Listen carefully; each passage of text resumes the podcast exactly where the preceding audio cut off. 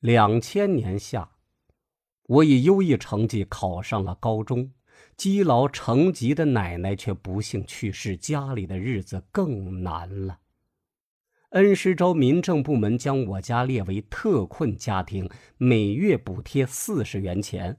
我所在的高中也适当的减免了我的学杂费，我这才得以继续读下去。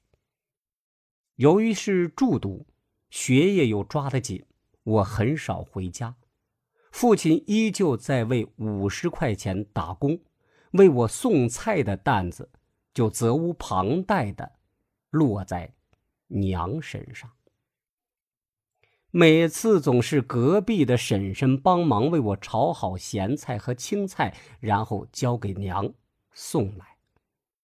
二十公里的羊肠山路，亏娘记下来，她每个星期天为我送一次，风雨无阻。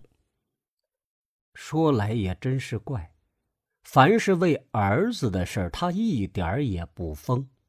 除了母爱，我无法解释这种现象在医学上应该怎么破译。二零零三年四月二十七号，又是一个星期天，娘来了，不但为我送来了菜，还带来十多个野仙桃。我拿起一个，咬了一口，笑着问他：“挺甜的。”哪儿来的？娘说：“我我我我我摘。”没想到娘还会摘野桃，我由衷的表扬她：“娘，您真是越来越能干了。”娘嘿嘿的笑了。娘临走前，我照例叮嘱她注意安全，娘哦哦的答应着。送走娘，我又扑进了高考前的最后总复习中。第二天，我正在上课，婶婶匆匆的赶到学校，让老师将我喊出教室。婶婶问我娘送菜来没有，我说送了，她昨天就回去了。婶婶说：“没有，她到现在还没回家。”我心里一紧，娘该不会走岔道了吧？可这条路她走了三年，照理不会错啊。婶婶问：“你娘没说什么？”我说：“没有，他给我带了十几个野仙桃来。”婶婶两手一拍：“坏了，坏了，可能就坏在这野桃上了。”婶婶为我请了假，我们沿着山路往回找。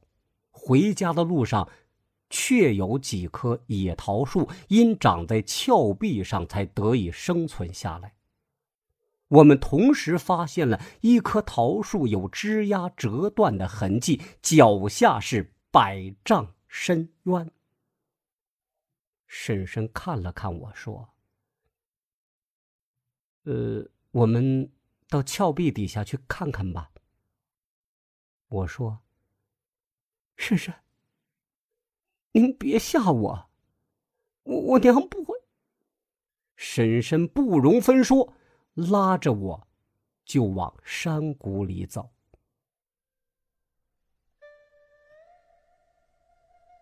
娘静静的躺在谷底。周边是一些散落的桃子，他手里还紧紧的攥着一个，身上的血早就凝固成了沉重的黑色。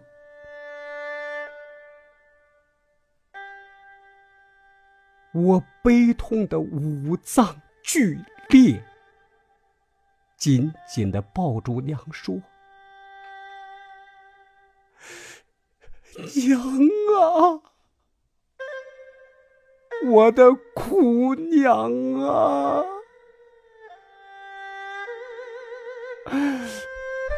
儿悔不该说这桃子甜子要了你的命。娘啊！你怎么不答应我？你活着没享一天的福啊，娘啊！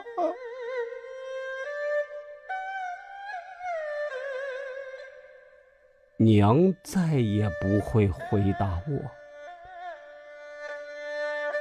再也听不见儿的呼唤，再也不能为我送饭送菜。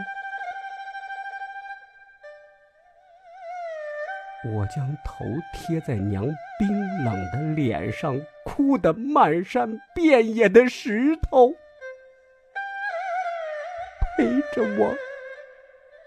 落泪。